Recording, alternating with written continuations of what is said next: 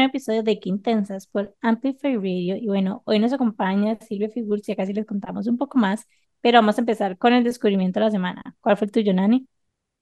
Bueno, yo les cuento que a pesar de que recientemente em, dejé de tomar por un tiempo, un periodo de tiempo importante, yo quiero llegar hasta final de año sin tomar. em, puede ser que aquí y allá me tomé ahí un traguito en la boda de mi amiga o lo que sea, pero estoy como haciendo como un major detox. Em, pero el último trago que me tomé, vale la pena que lo comparta acá, y es en un lugar que se llama Bardo, que queda como abajo del edificio Cubo frente al Parque del Café. Este lugar Bardo, que está súper chiva, tiene un trago que se llama El Diablo, y tiene tequila, crema de casis y ginger beer. Y es verdaderamente una vara deliciosa. De hecho, es, es del mismo dueño que un restaurante en San José que se llama Buchón, que también tienen cócteles súper ricos, y el concepto es como tapas. De hecho, si les gustan las, las de Buchón, también las tienen en Bardo, que es como para mí la tapa como más rica, em, y se los recomiendo. Vienen en unos vasos súper bonitos, así que pídense el cóctel El Diablo en Bardo, que es este barcito nuevo aquí en Ramos. Está como trending, porque lo he visto, no he ido todavía, pero está Bueno, como trending y rico. se ve súper tuanis. Ajá. El ambiente es lindo porque el lugar no es tan grande y es frente al parque, entonces hay muchas mesas que están afuera, entonces para las noches que están bonitas vale la pena ir a sentarse ahí un rato. Y bueno, ese es mi descubrimiento de la semana. Tenía mucho tiempo de no traer cócteles, pero mm, ¿cuál fue el tuyo, Sil? Bueno, mi descubrimiento de la semana en realidad fue un regalo de mi suegra. Es una cremita para la cara que tanto le alegra a uno el día, en la noche, en la mañana, cuando sea. Este es un fluido facial luminoso de Sederma con vitamina C. Ustedes no saben la delicia. Es Esa marca es espectacular, pero pero espectacular. delicioso. Ujú. O sea, se ve la diferencia. eh, es un antioxidante booster, entonces está riquísimo. Lo empecé a usar como en la mañana y en la noche, y después como para ver qué pasaba. Y después solo en las noches, y me quedé con solo en las noches, como para que recupere bien. ¿Qué hace? O sea, ¿en qué orden te lo pones? Me pongo el contorno de, ojos, la, como un, como un gel, de, como gotitas para toda la cara, y me pongo este, este fluido. y, y ya. Porque lo he probado también poniéndome crema de noche después, pero me queda demasiado grasosa la cara. También ahí depende como el tipo de piel. Pero con solo este es delicioso y huele mm, delicioso.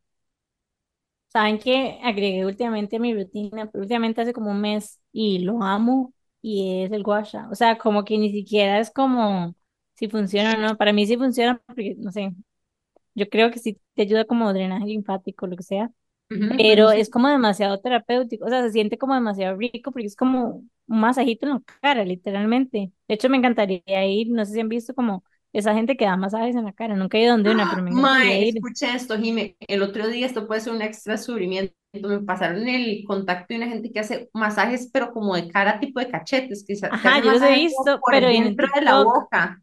No los he visto, no Ah, sabía que en Costa Rica había, digamos. Ajá, Por dentro de la boca. Me dijeron que en Lili Mistra los hacían, como que tipo agarran y te hacen así, y como que te aflojan todos los músculos de los cachetes, en especial si bruxas. Sí, eso te iba a decir, que está perfecto para vos. Ajá. Y yo obviamente me apunto también a ir a probarlo. Me Yo me pasaron dos, apunto una, también de una fijo. doctora, una de una doctora que lo hace y también me dijeron que en Lili Misa los hacían, entonces voy a averiguarte y el próximo descubrimiento va a ser ese. No, está Bueno, yo quiero ir a un curso con Lili eh, de ella Ay, no da. sabía que había un curso. Oh Ajá. my God, ese curso no lo he hecho. ¿Para qué lo Lo dijiste? puedo Si ya agregar a mi la lista. perdimos. Sí, ella los da, jale juntas, de hecho.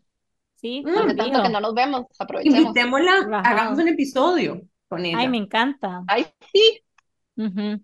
No, es que en serio se siente demasiado, no sé, yo siento que se siente demasiado rico en la cara y como, no Yo sé, uno termina como glowing después de hacerse eso. Es una belleza. No hay nada Yo más lo que tengo es como, se me olvidó el nombre, el, El Jade Roller. ajá, ese, pero Ajá. el Yo, rosado, no es el de Jade. vieras que tengo, yo tengo los dos, pero debo decir que la forma de la guasha como que Es siento que, que funciona más. Como ajá, sí, que el porque agarra se, más piel. sí, y como que está hecho, que lo aprendí a usar en TikTok hace poco, bueno, aprendí a usar, como que el cosito que tiene así, que es como, no sé cómo La escribir forma esto. se mete como en los pómulos. Ajá, exacto. Y En cambio con el Jade Roller, me antojé. Hoy voy a ir a hacerme también.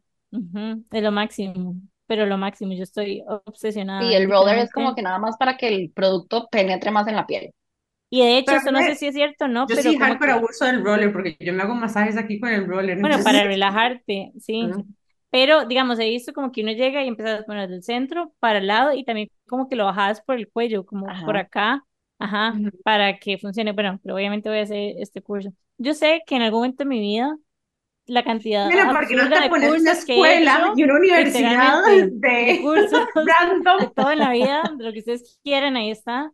Pero yo sé que en algún momento rendirá frutos. O sea, como que no sé qué es estoy segura. todavía, pero mi intuición dice, La colección de cursos servirá para algo. Un día tendremos la universidad intensas. Es como la mayor inversión que he hecho en mi vida, literalmente. O sea, eh, más inversión que cualquier cosa en mi vida y no estoy exagerando ni por un poquito. Pero bueno, Bueno, y ahora con. YouTube que tiene todo y más, Sí, es adictivo. Pero yo tengo que admitir que mi universidad favorita es TikTok. O sea, es lo Ah, máximo. que ese es otro tipo En de serio. universidad. Es lo más, o sea, como que la gente cree que nada más hay como bailes, pero en serio hay finanzas. O sea, el otro día fue como que, digamos, Día de la Madre no estuvo tan épico como suele ser. Entonces, como que debatí con un montón de amigos que son emprendedores, como de dónde venía y como que la conclusión de varios fue como inflación. Entonces, como, o sea, por más que yo hecho el MBA y todo lo que fuera, ya no me acordaba de nada. Entonces me Mira, metí a no voy a aceptar esto. No voy a aceptar esto. No puedo Entonces, no, no, Obviamente no. sí me acordaba, obviamente sí me acordaba, pero me metí a TikTok y empecé a ver como qué se podía hacer y vieron que encontré varios muy chivas. O sea, como que me ayudó como a terminar de amarrar muchas cosas, muchas dudas que tenía. Pero bueno, sí, un 100 en TikTok, un 100 guasha y un 100 las cremitas deliciosas por la cara. Ay, Pero bueno, les voy a ¿Cuál fue tu compartir mi descubrimiento? Ujú. Está épico, pero épico. Ok, Vamos a ver, cuando uno emprende le toca usar como un millón de sombreros, ¿verdad? Entonces, a veces me toca ser la modelo de Jiménez Esquivel. Entonces, eh, descubrí una aplicación que se llama Lens Buddy, que es espectacular porque cuando yo me estoy tomando aretes, o, eh, fotos, por ejemplo, de lo de la mano no importa, pero cuando es como de aretes, es muy difícil como calcular dónde va a estar y uno estar viendo y estipando el botón y que el timer y después a Ya sé timer. lo que vas a decir. Es la vara que te pone que estás viendo a la cámara sin ver a la cámara. No, es una Ah, que vos llegas y pones el app, se llama Lensbox, entonces llegas, lo descargas, pones cuánto tiempo, cuándo querés que inicie, no sé, a los cinco segundos de que se pase el botón, cuántas fotos querés que tome y en cuánto tiempo.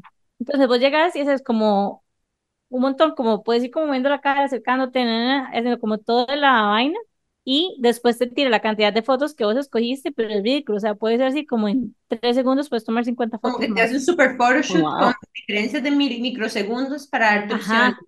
para que Qué vos puedas chido. escoger. Entonces, digamos, me, esto me va a ahorrar una cantidad de tiempo ridícula, pero también siento que le puede servir a, a todo el mundo en realidad. No sé, estás de viaje o es- vas a tomar una foto con amigos o lo que sea y llegas, lo pones en el trípode, pones el app y ya, tarán. O sea, inclusive esa ¿Cómo se función también la he eso? usado. Ráfaga. Ajá, como ráfagas, pero entonces son como fotos de buena calidad, porque hay gente que lo que hace es como tomar un video y después le toma un screenshot a la parte del video, pero se pierde mucha resolución. En cambio, Y las edita, o nada más ahí a cómo salga. pues puedes editarlas después. O sea, básicamente lo que haces es como tomarte la cantidad de fotos que vos pedís en la cantidad de tiempo que vos pedís y, y ya, pero entonces hay demasiadas opciones y no sé, o sea, me parece épico. Más, no sé, en lo personal yo soy como un toque tiesa en esas cosas, o sea, como que no necesariamente es mi thing. Entonces, como que cuando la cámara es como, ah, como demasiado rígido. En cambio de eso, nada más como que uno llega y mueve la cara, bueno, yo que estoy tomando fotos de aretes, como que muevo la cara, hago así, na, na, na, y alguna queda bien. Entonces, como que hoy lo usé, literalmente duré, o sea, minutos en tomar todas las fotos de todos los productos. Entonces lo voy a seguir Está usando. bueno Highly ese, recommended. porque, digamos, yo le tomo fotos a chiquitos, como de espalda y así, pero dice, mueven demasiado. o están escribiendo, Ajá. o están haciendo Es algo. A cierto. los Entonces- perros, dime, a Hortensia Ay, sería sí, a los perros, es cierto también. Hortensia Sí, que es sí. como camera shy. Sí, ella odia la cámara, es mi perrita. Pero sí, no había pensado en eso, inclusive como en estas fotos que son como en movimiento y etcétera. Está el único de este app y es gratis, así que why Ah, not? Pero bueno, estos fueron nuestros descubrimientos de la semana en Intensas y les vamos a presentar a Silvia. Bueno, hoy tenemos a Silvia Figur, ella es mamá, es esposa y tiene más de 10 años de experiencia como profesora y terapeuta de lenguaje, desarrollando y facilitando el proceso individual de cada niño y familia. Convertirse en mamá hizo que viera todas las modalidades de enseñanza y educación de una manera diferente y se ha capacitado en cursos de crianza respetuosa, play-based learning y project-based learning. Actualmente trabaja como teacher en preescolar en una escuela privada y tiene un centro de idiomas con una amiga en Santana donde dan tutorías de estimulación del lenguaje, clases de alemán, inglés y español. Da asesorías también a mamás y a papás de familia, donde acompañan a las familias según el proceso por el que están pasando. Es la mamá de Oliver, que tiene dos años, está felizmente casada desde hace cinco años, pero llevan 13 años juntos. Ser amante de la primera infancia le ha ayudado a tener una maternidad diferente, un poco más complicada, pero realmente feliz junto a su esposo. Bienvenida, Silvia. Muchas gracias. Este, bueno, a Jimé yo la conocí en la escuela, Literal. este, desde que éramos unas babies, yo creo. Totalmente, desde pre-kinder. Y nos dejamos de ver cuando yo me pasé de casa a Santana, entonces me pasé de escuela y bueno, y antes no existían las redes sociales. Porque risa, el 90s. otro día estaba hablando con un amigo que decía, puña, es que el internet llegó a nuestras casas cuando nosotros teníamos de cerca de los 10 años. Y lo más que uno hacía en aquel momento era conectarse como a ICQ, ¿Y ¿verdad? se acuerdan que había que quitar el teléfono? Ajá. Ajá. Y entonces, si alguien llamaba a la casa, Sí, se se le cortaba el Ay, internet, qué chicha, ¿verdad? sí. O se le paraba de bajar la música. Ajá. Y había una sola, una única computadora, entonces era como Ajá. pelea familiar de quién Ajá. la Con todos y los cuánto hermanos. tiemempo. Ajá, Exactamente. Entonces, de demasiado vacilón. Digamos, yo me recuerdo que Facebook empezó cuando yo me fui a la universidad. sí, Yo, sí. bueno, es O que sea, yo creo que Jimé no sabe esta parte de mi vida, pero yo repetí tercer grado sí, no, no sabía esto. Por, por inmadura. A mí la teacher tenía que sentarme en los regazos de ella y hacerme colochito para que yo trabajara, básicamente. Demasiado chineada, cosita. Demasiado. Entonces, otra yo estaba como en décimo cuando salió Facebook. Ajá. Sí, es que Yo creo que soy un poquito mayor que ustedes. Pero es otra generación. O sea, primero estaba High Five, ¿se acuerdan? Se llamaba así, ¿verdad? Ajá. Y MySpace. MySpace. Bueno, MySpace yo nunca lo usé. Sí, yo MySpace sí lo usaba, pero era como más era, era alternativo. súper terrible. Yo no quiero ni ver si algún día Es, lo encuentro us- las fotos ustedes saben que en fijo, el perfil de nosotras está, yo no me acuerdo si era privado o era público, qué, pero fijo ahí está. Ujú. Nuestros perfiles, o sea, nadie nunca lo observó, bueno, yo nunca lo observé, Yo nunca lo cerré. Yo no sé qué pasó con eso. Qué color y cringe las fotos que fue la, no, no, ¿Se no, cuando en. Facebook uno subía? El otro día vi un meme buenísimo que decía, cuando nosotras teníamos Facebook, subíamos álbumes enteros. O sea, era cámaras, o sea, como con la Sony Cybershot, documentábamos toda la fiesta, Pero así como Y toda la 100 fiesta se subía. fiesta. Y todas las subíamos a un álbum de Facebook que tenía nombres de canciones. Ay, no, qué risa. Sí, Yo apenas supe que se podía poner como en mute, que nadie viera esos álbumes, inmediatamente. Pa, pa, pa, pa, pa. Entonces ahora todo es secreto. nada más para el recuerdo. No, De obvio, pero hecho, ¿por qué uno los borra? No sé, es rarísimo, pero ahí sigue. no, sí. no, porque hay nostalgia. No sé si No, y además de... que la gente tagueada sí se ve. La gente, a la gente tagueada sí le sale. Ah, no sabía esto. Ajá. No sé si han visto como este meme que es como las, los adolescentes ahora haciendo como bailes todos divinos, espectaculares, etcétera, y uno así como, ma, en pijama usando como la cámara de, de la compu que era de Apple de antes, que era Clásico, con varios colores. Ay, no. la Mac de colores, o Exacto. esta otra. eh, cuando uno como que iba a empezar a hacer un baile de Britney y empezaba como de cuclillas, como, como tocando el Obvio. piso, ¿verdad? Con el pelo hacia abajo. Y entonces siento, siento como que todo el mundo empezó un baile de Britney en algún momento así, en Obvio. Navidad o en alguna vara familiar o grabándose con amigas y pensando que era súper cool. Eso, yo no tengo nada de eso, digamos. Sí, yo tampoco. De esos recuerdos no, pero pasaron. Nada más no, ha- no Ajá. hay alguien que, ajá, que lo grabara, pero la pasamos demasiado bien. Pero bueno, estos fueron nuestros descubrimientos de la semana. Nos fuimos un poco de ride con el internet en nuestra época. Mentira. Y nos vamos a ir rápidamente a un corte comercial y ya casi estamos de regreso con la historia de sí. Aquí por Qué Intensos en Amplify Radio. Qué intensidad. Estamos de regreso con Qué aquí por Amplify Radio. Y bueno, hoy nos acompaña Silvia. Y para darles un poco de historia, Silvia y yo éramos compañeras en prekinder y en la escuela.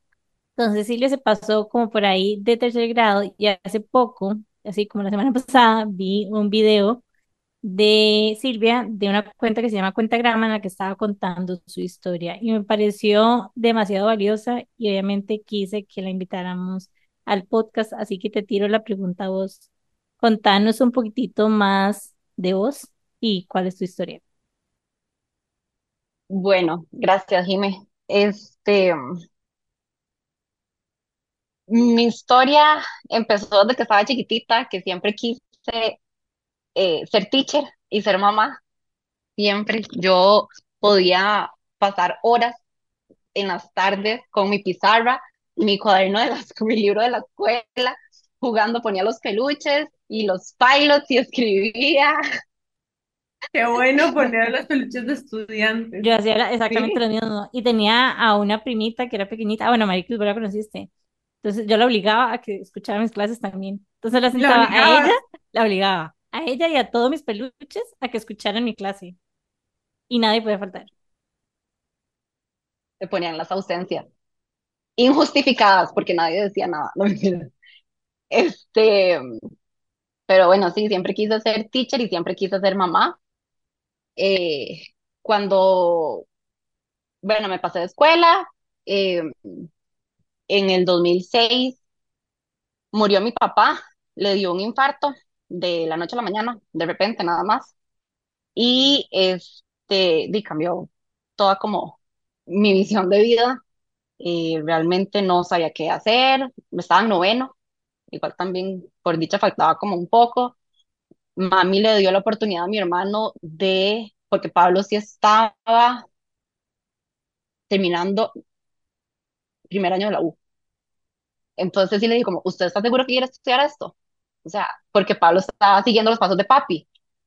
Entonces fue como, di no, yo no quiero estudiar eso. O sea, ya que papi no está, no quiero. Entonces yo me quedé, digo, no, el mundo abierto, básicamente.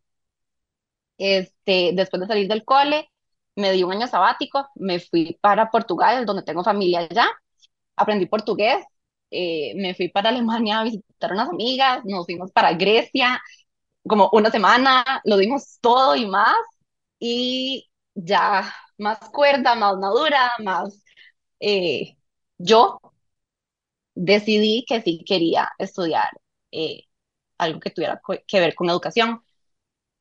Cuando estaba en el cole, me fui a un campamento con Maromero con eh, chicos de, que tenían discapacidad eh, de diferentes tipos, en realidad.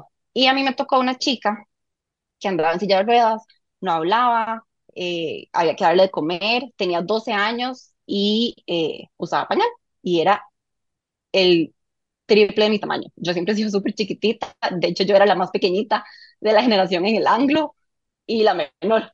Este, entonces siempre he si- he sido súper chiquitita, me tocó esta chica que era muy grande para mí. Me encantó el campamento, aprendí demasiado y aprendí mucho de mí misma. ¿Y vos en el campamento fuiste participante o como teacher o como camp counselor?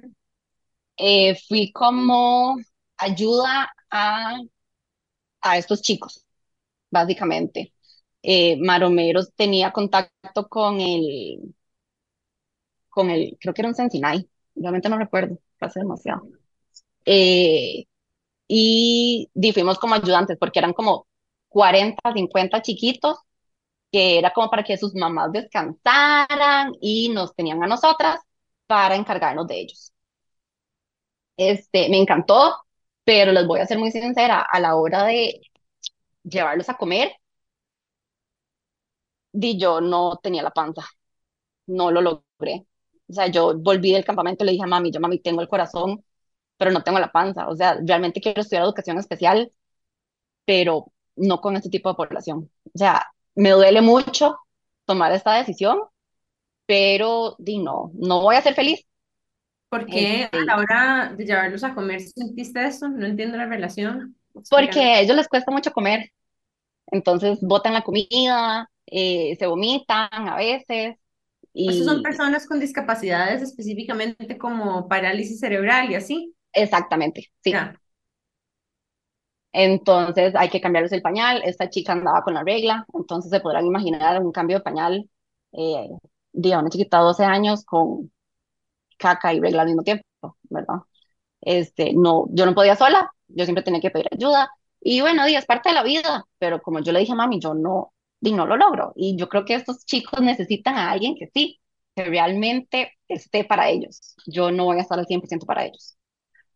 Entonces, bueno, tomé, después del año sabático, tomé la decisión de estudiar educación especial, pero eh, con sordos. Entonces, saqué el bachillerato en educación especial, eh, trabajé cuatro años en un kinder Montessori. Después de ahí, eh, me fui para donde estoy ahorita, que es una escuela privada, y también saqué eh, la licenciatura en terapia de lenguaje, que todo el tema del duelo de mi papá, eh, bueno, en, en ese momento me devuelvo un poquito. Cuando se murió papi, em, yo me silencié mucho, realmente no, sí, no era yo en ese momento, en esa parte del, del duelo. em, me silencié mucho y empecé a tartamudear con la muerte de papi. Entonces yo empecé a leer y a investigar y por qué pasaba eso, ¿verdad? Y toda la cosa. Y bueno, cuando pasa con la tartamudez, pasa con eh, situaciones emocionales que uno vive. Bueno, claramente ahí estaba situación emocional muy grande y, y bueno, decidí este, estudiar terapia de lenguaje y más adelante saqué una maestría en psicopedagogía también. Pasaron los años, llega pandemia, estamos encerrados todos. eh, di- realmente mi pandemia fue muy rica porque di teacher de kinder, eh, daba clases tres horas, planeaba en una hora eh, y todo el día de ahí era para mí, hacía ejercicio full, le ayudaba a mi esposo con el trabajo, eh, adoptamos una perrita, entonces jugaba todo el día con la perrita, ya teníamos otro perro. Este, a finales de 2020 eh, decidimos empezar a pedir bebé y llegó Oli. Oli, pues, me hizo ver la vida muy diferente, pero muy diferente. Eh, el hecho de ser teacher, de conocer el desarrollo de los niños, eh, bueno, les puedo decir que mi marido está feliz porque tenemos toda la teoría a mano, pero para mí, en mi cabeza, siempre ha sido súper complicado como hacer corte de, ok, Silvia, está bien que usted sepa todo esto, pero está bien también que Oli no lo logre cuando la teoría lo dice, lo que sea que sea, eh, sea lenguaje, sea motora, o sea, independientemente. Entonces yo me trabajé mucho, eh, bueno, me sigo trabajando, porque yo creo que esto va a ser para el resto de mi vida. Em, me sigo trabajando toda esta parte de está bien si no lo está logrando ahorita. O sea, es un poquito más y lo va a lograr. Y después también está la parte de, ok, yo llego a la casa y tengo que tenerle los trabajos del desarrollo de ese momento. Digamos, dos años, tienen que estar diciendo tantas palabras. eh, ok, vamos a hacer entonces este, eh, este, este juego eh, con agua y con colorante y colores y animales y todo. Un martes, un miércoles, a las 4 de la tarde, un jueves, viernes, donde yo ya no quiero nada después de pasar todo el día con chicos, estimulándolos a ellos, y además de que Oli va al kinder también, o sea, tampoco necesita a otra teacher en la casa, me necesita a mí como mamá, ¿verdad? Entonces, y todo es, eso ha hecho que baje revoluciones cuando llego a la casa. Eh, mami, que es mi salvación, es la que cuida a Oli en las tardes, entonces yo o doy tutorías o tengo citas o voy al gimnasio en las tardes. Entonces, y tengo un ratito para mí, independientemente si no puedo ir al gimnasio.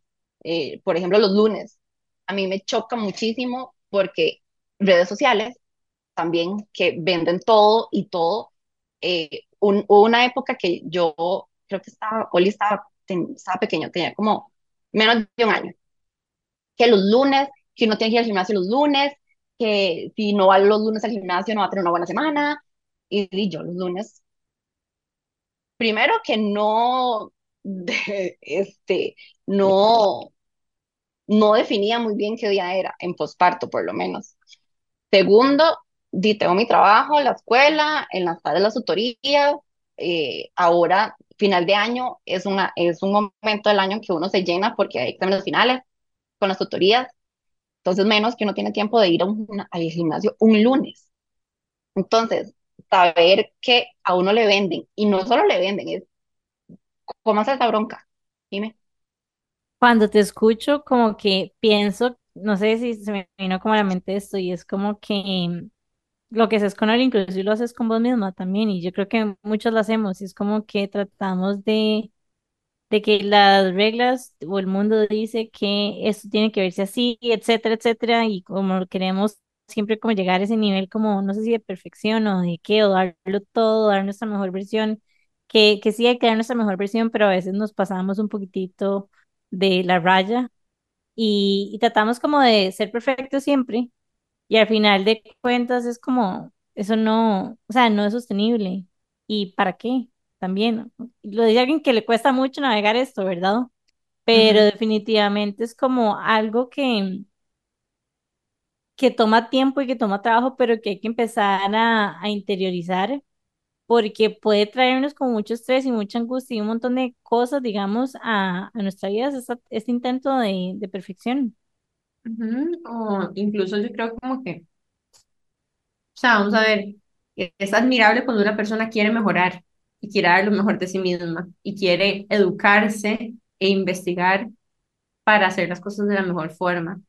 pero los libros no son representativos y no todos los seres humanos somos iguales también. Entonces yo creo que ahí siempre es como un slippery slope donde estás comparándote con lo que dice, ¿verdad? Un libro de texto y frustrándote porque no sos el caso de estudio que describe el libro de texto, que genera también incluso ansiedad de que, no sé, o sea, como que, ¿is there something wrong with me? En ese caso, ¿verdad? Entonces te autocriticas.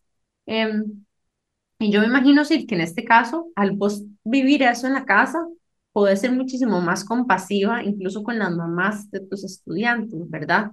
Incluso en el proceso de desarrollo de tus mismos estudiantes, porque puede ser que la escuela les esté diciendo, mira, estamos aprendiendo en este momento a decir colores, uno de los chicos no dice colores, y tal vez tu propio hijo en casa todavía no dice colores a la edad que, ¿verdad? Entonces, como que ahí siento que que tener a una mamá sensible como vos y consciente puede ser un valor agregado muy importante para las mamás de los chicos que son tus estudiantes.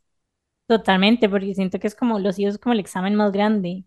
O así, no sé por qué así lo, lo poder uno, No, Es es como, una prueba. De hecho, exacto, he hablado con amigas que me dicen de las cosas más retadoras para mí ha sido ser mamá, primer, perdón, mamá primeriza, que hayan tantos libros de todas estas teorías, estas metodologías, y yo ya ni siquiera sé, o sea, qué seguir y qué no seguir, porque hay como incluso eh, sugerencias contradictorias, ¿verdad? Vieran que ujú, DC es súper difícil.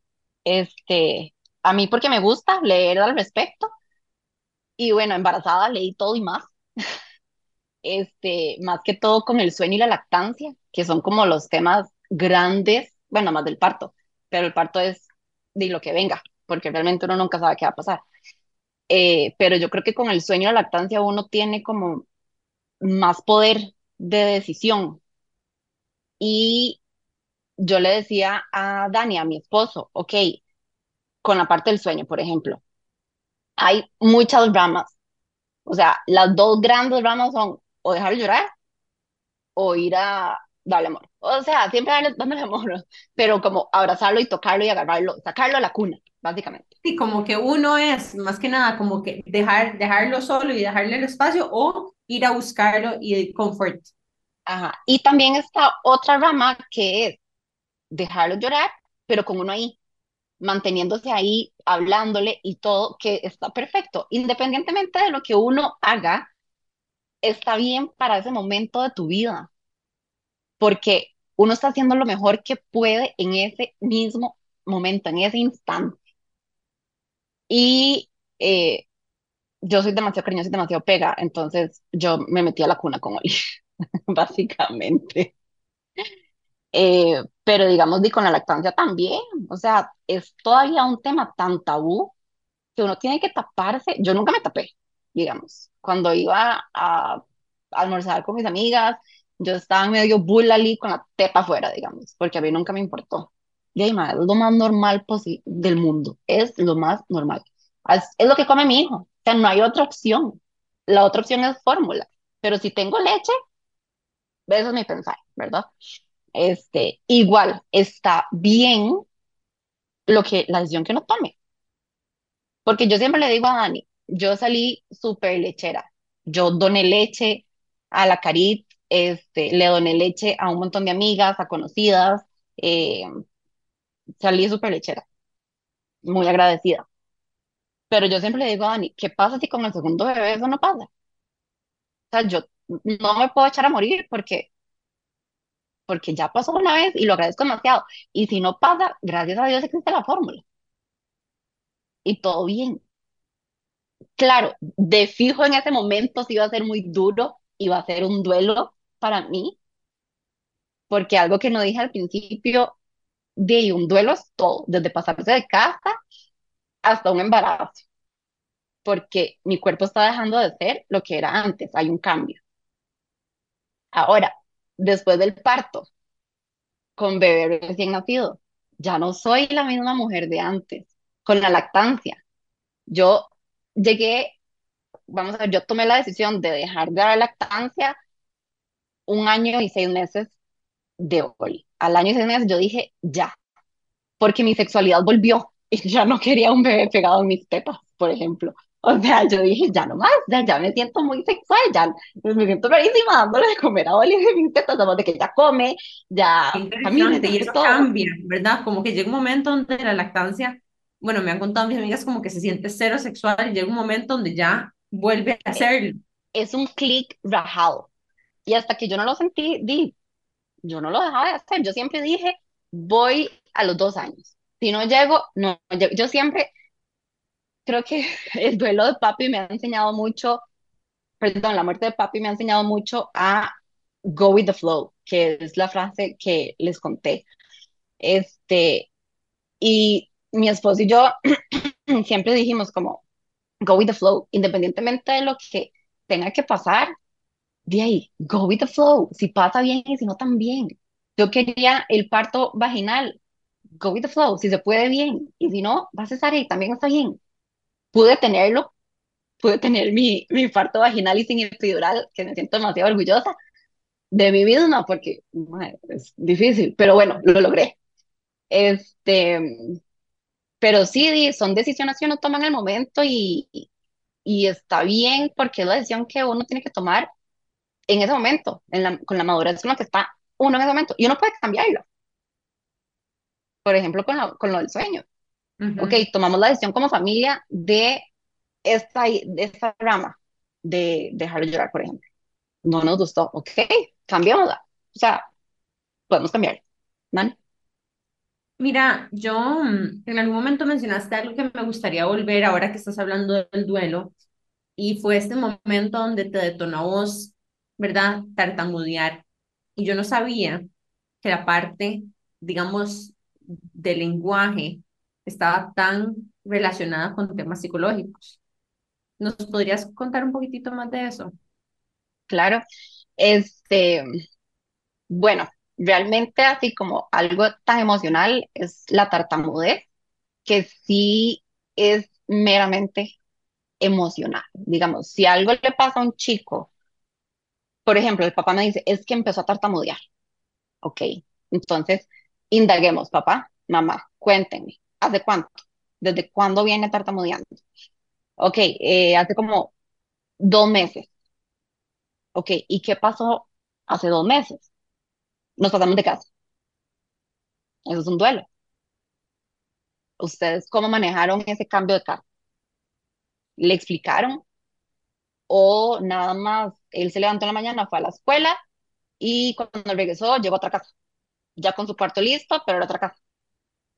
No le explicaron nada, ¿verdad? Son cosas que uno como papás con el día a día, con el trajín, el trabajo, eh, la maternidad, la casa, eh, quiere súper, pasarse de casa, o sea, es mucha logística que uno tiene en la cabeza. ¿Cuál es el way out en ese caso? Digamos, ya lo hiciste, ya te pasaste de casa, ya el niño está tartamudeando, ¿cómo te salís y cómo ayudas a ese healing process para que, ¿verdad? Revierta y vuelva a ser verbal de forma Que más los papás le expliquen todo lo posible, con lujo de detalles, eh, qué pasó, qué está pasando en la casa, por qué se pasaron de casa. Los chicos todo lo entienden, son Es como demasiado volver al inteligentes. punto de origen del trigger y como deshacer ese nudito. Exacto. Y no algo que sí ya es meramente como eh, on the dot con la tartamudez, es no decirle, ¿pero qué quieres decir? Apúrate. Porque uno va rápido. Es la verdad, uno va rápido. Y en ese momento donde el chiquito está pegado, eh, repite y repite una palabra, una sílaba, una letra, eh, mi amor, ¿pero qué, qué, qué, qué, qué me vas a decir? Decime, ¿qué estás pensando? Eh, eh, el, típico use your words, usa tus palabras, ¿qué, qué estás pensando? No, no, no. Ustedes, mamá, papá, relájense. Ustedes, si ustedes tienen paz, el chiquito va a tener paz y lo va a poder decir tranquilamente. Que le va a costar, le va a costar, dependiendo de qué tan, qué, eh, qué tan alto sea su, su tartamudez. Pero independientemente, si lo agarramos, si lo agarramos a tiempo, va a ser más fácil. Yo estaba pensando en como hay ciertas situaciones donde tal vez adultos inclusive empiezan a tartamudear. ¿Qué, qué se puede hacer en estos casos cuando tal vez lo que pasó, me imagino que pasó hace muchísimos años, pero que todavía tal vez como cierto tipo de situaciones estresantes te lo detonan? Bueno, aquí me voy a poner yo de ejemplo. Yo todavía sigo tartamudeando y yo realmente no me he sentado a trabajarlo con mi psicóloga, digamos. Todavía no estoy lista. Entonces sí, ahí sería que ya el adulto maduracionalmente tome la decisión de, ok, ya quiero dejar de hacerlo y eh, independientemente de sea una amiga, la psicóloga, eh, tu, tu mamá, tu papá, este, decir como, ya, ¿verdad? Tomar el cambio. Hay una terapia que he escuchado mucho últimamente que me estoy muriendo por probar, que se llama RDP o RP, algo así, que es como, como que ah, no sé exactamente cómo funciona, pero es como científicamente comprobado, por decirlo de alguna manera, o sea, lo hace un psicólogo, digamos, y es especialmente, se usa mucho, digamos, para duelos, y es como ciertos movimientos en los ojos y como cierta reprogramación que, que se da, y he escuchado mucho que se, que se usa también para duelos, entonces me imagino inclusive que podría, y que podría como funcionar en este tipo de casos. Sé de amigas nada más que, que empezaron este tipo de terapia y de personas que han estado pasando por duelos de, de ¿Cómo se llama la terapia, Jime? Se llama ERDP, pero me ha salido en todo lado. Oye, bueno, no es que me ha salido en todo lado, es como que ya el, cla- ERDP.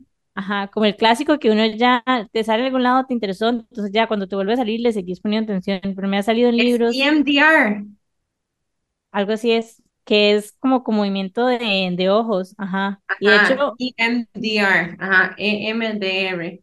tengo una prima que tuvo que hacer un duelo muy fuerte hace poco y me contó que, que también fue a esa terapia y que le ayudó, que le ayudó un montón, pero todavía no la, Eye Movement Desensitization and Reprocessing. Es una desensibilización y reprocesamiento por medio de movimientos oculares.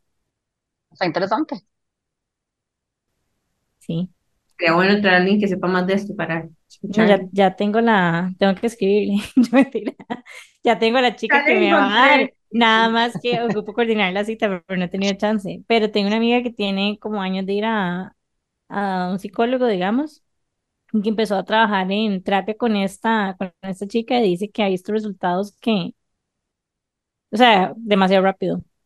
Bueno, Y lo he escuchado a Sí, varias personas. Entonces por eso lo traje porque y me acordó mucho esto del duelo. Mi prima que estuvo conmigo la semana pasada y me estuvo hablando de, de esto porque definitivamente, como decís vos, o sea, hay duelos de, de todo tipo.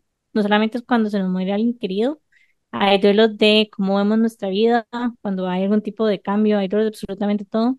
Pero lo que sí todos tienen en común es que no, no son necesariamente situaciones fáciles de navegar y que a veces cuando no tenemos necesariamente como las herramientas, especialmente cuando estamos, me imagino que pequeñitos, que uno no, y no necesariamente sabes cómo y navegar la vida, bueno, ni siquiera como adulto, tampoco es como que uno sabe, ¿verdad?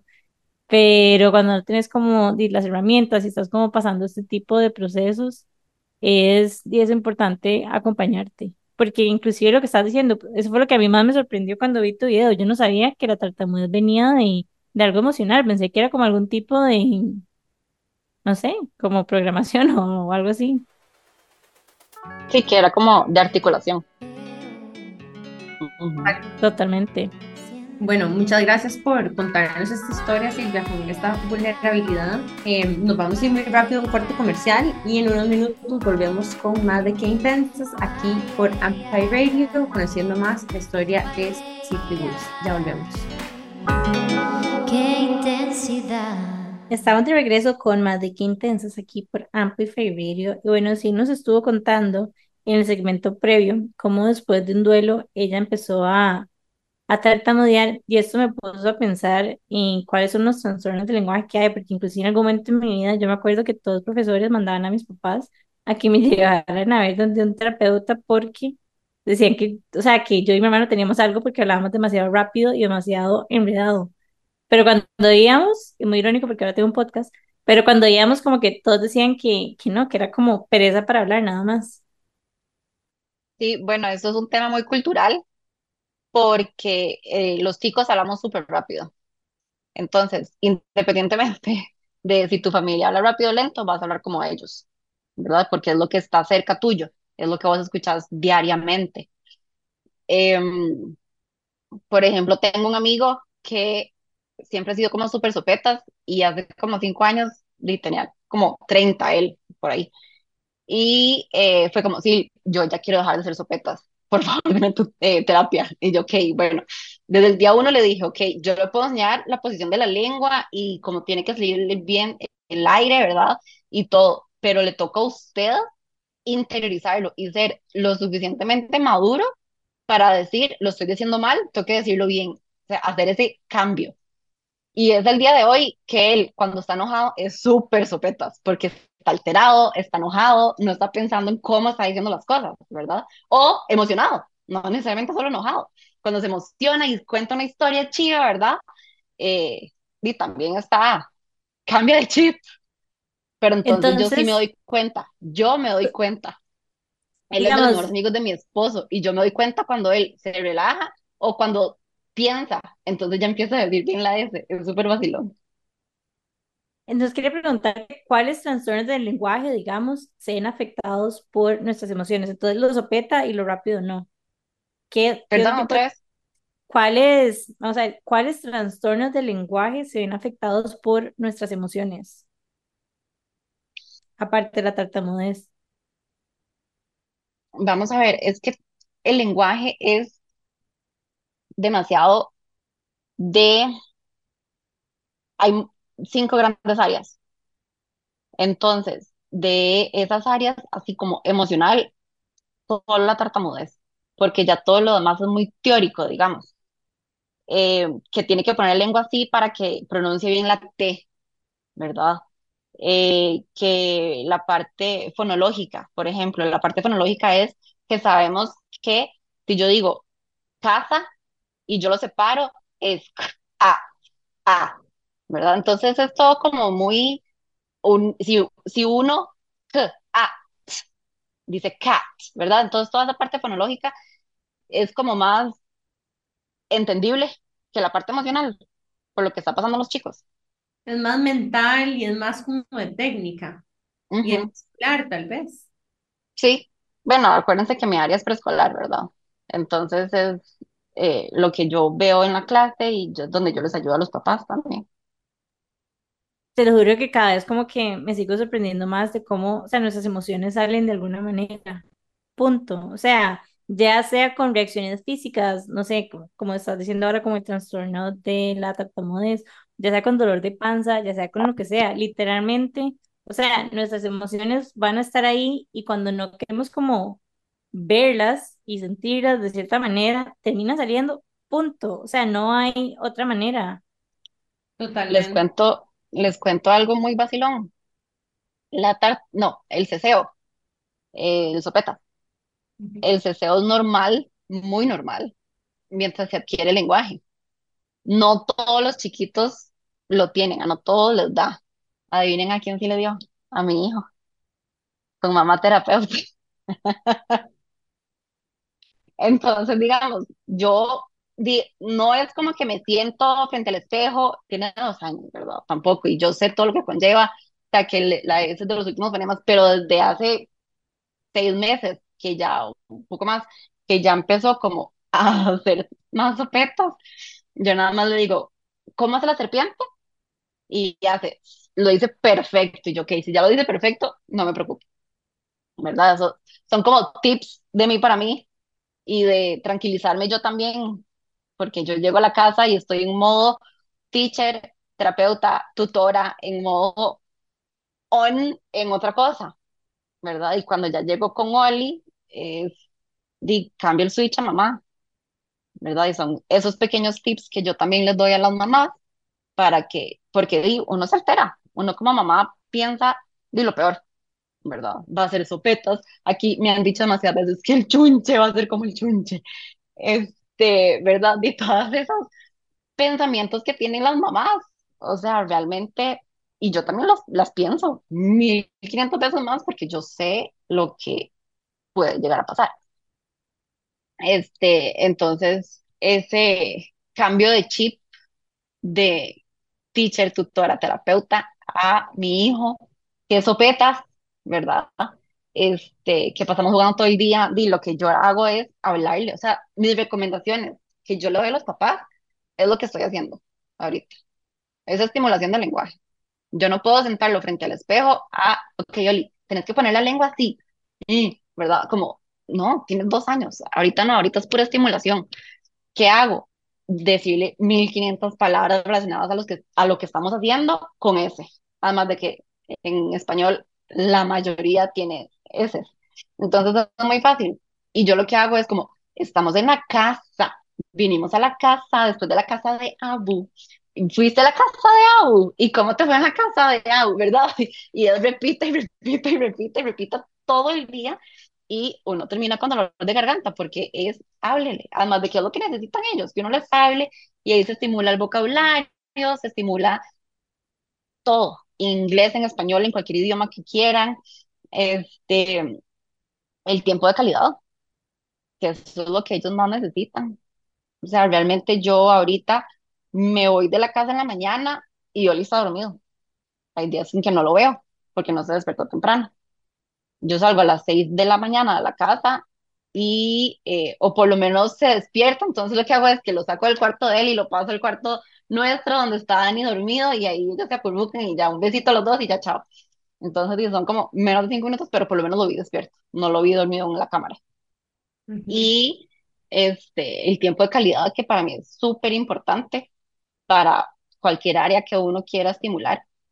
Y qué más importante que la relación mamá-hijo, ese vínculo mamá, hija, ¿verdad? Ese vínculo que uno quiere y necesita. Y ellos más que uno. Sí, y ahora Gracias por compartirnos esto. Durante el break estábamos hablando tal vez de, habiendo pasado todas las experiencias que has pasado, incluso esta experiencia siendo teacher, terapeuta de lenguaje, esto que estás diciendo, Sil, que para que la unidad esté bien, cada persona tiene que estar bien, es demasiado cierto. O sea, hay momentos donde yo he estado demasiado estresada por generalmente temas como de trabajo y así, y me cuesta mucho soltarlo y eso afecta mis relaciones, le dedico menos tiempo a mi familia, le dedico menos tiempo a mi pareja, em, estoy muchísimo más volátil emocionalmente. Em, y aplica también para lo que vos decís, al final, si mamá está bien, bebé va a estar bien, ¿verdad? Porque todo eso que uno va viviendo y se va guardando, aunque uno crea que uno es bueno disimulándolo, entre comillas, en realidad la gente se da cuenta y terminas afectando a la gente y tenés la mecha más corta y entonces yo creo que eso es súper cierto y que muchas veces uno cree que si la otra persona está bien y uno está pasando por un momento difícil, solo se trata como de apoyarse, pero yo creo que es más importante que eso, ¿verdad? Es más como tomar las decisiones difíciles que uno necesita tomar para realmente estar bien, que son tal vez decisiones difíciles y, y complicadas de tomar porque, porque cuando uno está en el ojo del huracán, a veces no tiene perspectiva, ¿verdad? Suficiente del impacto que está teniendo en, en las personas alrededor. Eh, así que Y uno como mamá tiene que saberlo, porque uno es responsable de una personita pequeña.